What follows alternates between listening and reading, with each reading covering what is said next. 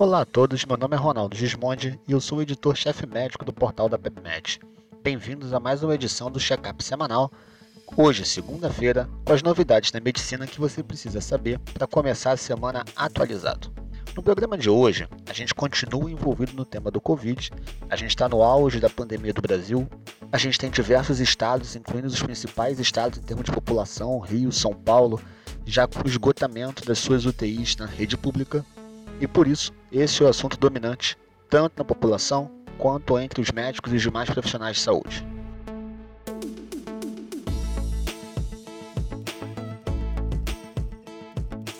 O reconhecimento de um quadro de Covid não sofreu mudança na última semana. Toda pessoa com febre e ou sintomas respiratórios, ela é um caso suspeito. Se os sintomas forem brandos, ela deve ficar em isolamento domiciliar por até 14 dias. Se a pessoa tiver sinais de gravidade, que inclui uma população de risco, idoso, comorbidade cardiorrespiratória, DPOC, insuficiência cardíaca, hipertensão, ou se essa pessoa tem sinais de insuficiência respiratória, ela está dispneica, ela tem taquipneia, musculatura acessória, hipoxemia, que é um sinal importante nesse contexto, essas pessoas devem ir ao hospital e aquelas que forem internadas serão testadas. Hoje, a tomografia ganhou um aspecto importante. Muitas pessoas, mesmo quando ainda os exames laboratoriais estão negativos, já têm um padrão tomográfico que a gente hoje chama de típico do Covid. A Elazir Mota, nossa radiologista, escreveu principais achados tomográficos no coronavírus, como eles se apresentam na imagem. Eu convido vocês à leitura e ela mostra para vocês, primeiro, os dois padrões mais comuns em fase inicial, a opacidade ou atenuação em vidro fosco e a pavimentação em mosaico. Os doentes que têm poucos dias de evolução, essa é disparada a causa mais comum.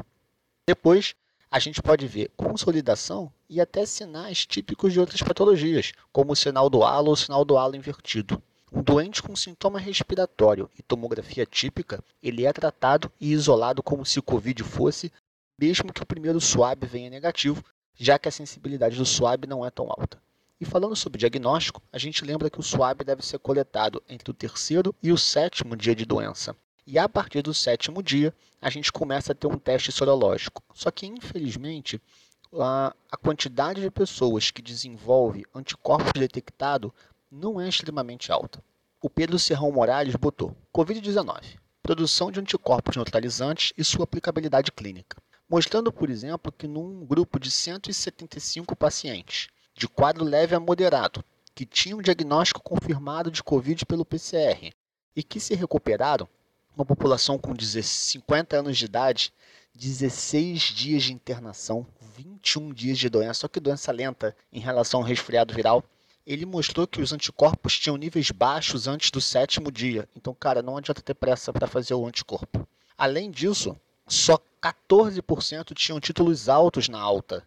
30% mal se detectava o anticorpo. Então, a gente infelizmente não tem ainda testes sorológicos sensíveis o suficiente ou a gente não gera uma resposta imune sorológica tão importante assim para isso ser o braço principal da nossa investigação. A gente ainda continua no meio da fase aguda na primeira semana, dependendo de sintomas clínicos, tomografia típica e um suave da nasofaringe. Esse é o esquema principal de diagnóstico uma vez que você identifique e fale é Covid. Se as pessoas têm forma leve e estão em casa, não há, até o momento, nenhum tratamento que mostre benefício. A preocupação do governo é que foi alardeado na imprensa que a nitazoxanida, popularmente conhecida como anita, que é a patente, ela tem uma grande atividade in vitro, assim como a ivermectina. E o medo é que as pessoas saíssem usando anita e a anita esgotasse. Então hoje, a anita se tornou igual ao antibiótico. Você precisa de uma receita C1. A Úrsula trouxe para gente. Medicamento Anita passa a ser comercializado apenas com receita C1 para evitar uma corrida desenfreada pelo tratamento. Agora, quando o doente interna no hospital, a gente tem o tratamento de suporte e todo esse tratamento está no Whitebook para você. Então, eu queria convidar você para a sessão do Whitebook. Toda a parte de Covid está free, tudo que você precisa ali para dar plantão com ele. E a gente está com um cupom de assinatura. Se você for lá no Whitebook, você que não é assinante, clicar em assinar, pode escolher, o plano anual, você bota um cupom PEB Podcast e você vai ganhar 20% no modelo de assinatura que você escolheu. Então, dos tratamentos que a gente tem, que passo que a gente está? A hidroxicloroquina com azitromicina é o mais badalado porque foi o primeiro, onde dois estudos, um francês e um chinês, mostraram melhora da viremia. E o estudo francês, com 36 pacientes apenas, mostrou uma melhora clínica só. Porém, vieram dois estudos depois, incluindo um estudo randomizado com 175 pacientes, onde o benefício da hidroxicloroquina não foi confirmado. Então, ela está na diretriz. O Ministério da Saúde recomenda usar nos casos mais graves, mas se isso funciona de fato, muita dúvida ainda. O lopinavir ritonavir, que é o caletra usado no HIV, teve um ensaio clínico na New England que não foi tão badalado assim. Esse ensaio mostrou que houve uma melhora clínica discreta, 10% dos pacientes, e reduziu em um dia o tempo de internação, quer dizer, muito pouco. Mas não modificou a mortalidade, não reduziu viremia e, por isso, não ganhou espaço no tratamento. O Remdesivir está muito falado nos Estados Unidos, porque um estudo sem controle na New England, quem diria que a gente ia ver isso na New England, ele mostrou que 68% das pessoas que tomaram melhoraram o estudo de fase 1. A questão é que a comparação foi feita com série histórica, o que é muito complicado. Além disso, o laboratório não disponibilizou a droga para estudos no Brasil. E a gente, com isso, não deve ter muitas notícias nos próximos dias disso aqui.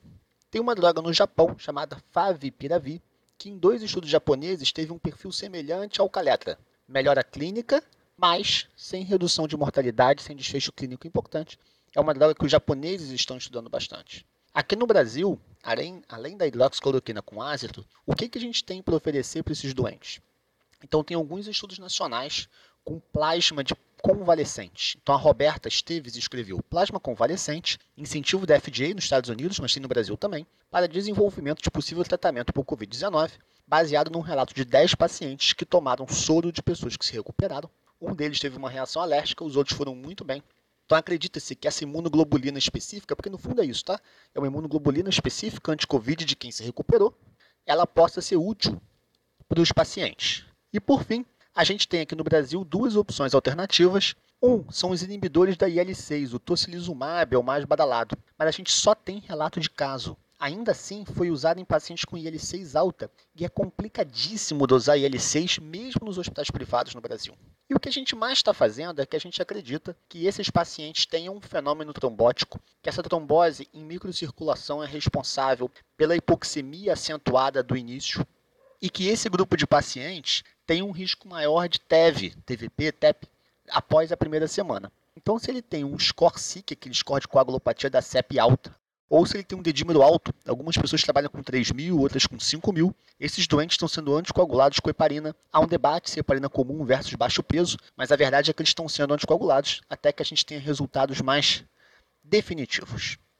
E por fim, a Carolina Neiva, que trabalha com a gente sobre Cuidado Paliativo é quem fez a sessão do Whitebook, é uma sessão que está muito bem feita, eu convido vocês a lerem.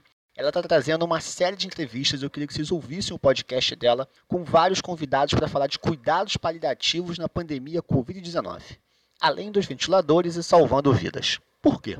Porque, na visão dos paliativistas, e eles estão cobertos de razão, mesmo quem não é especialista em cuidado paliativo deve, primeiro, identificar e tratar sintomas que tragam sofrimento ao paciente, dor, dispneia, delírio e hipersecreção respiratório.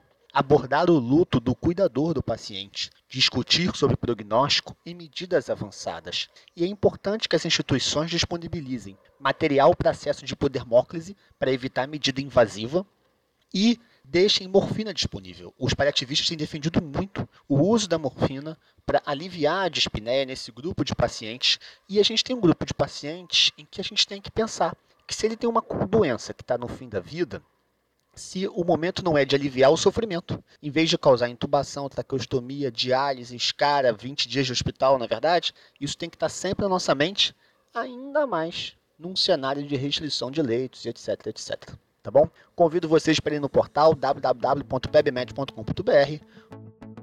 Um abraço e até a próxima.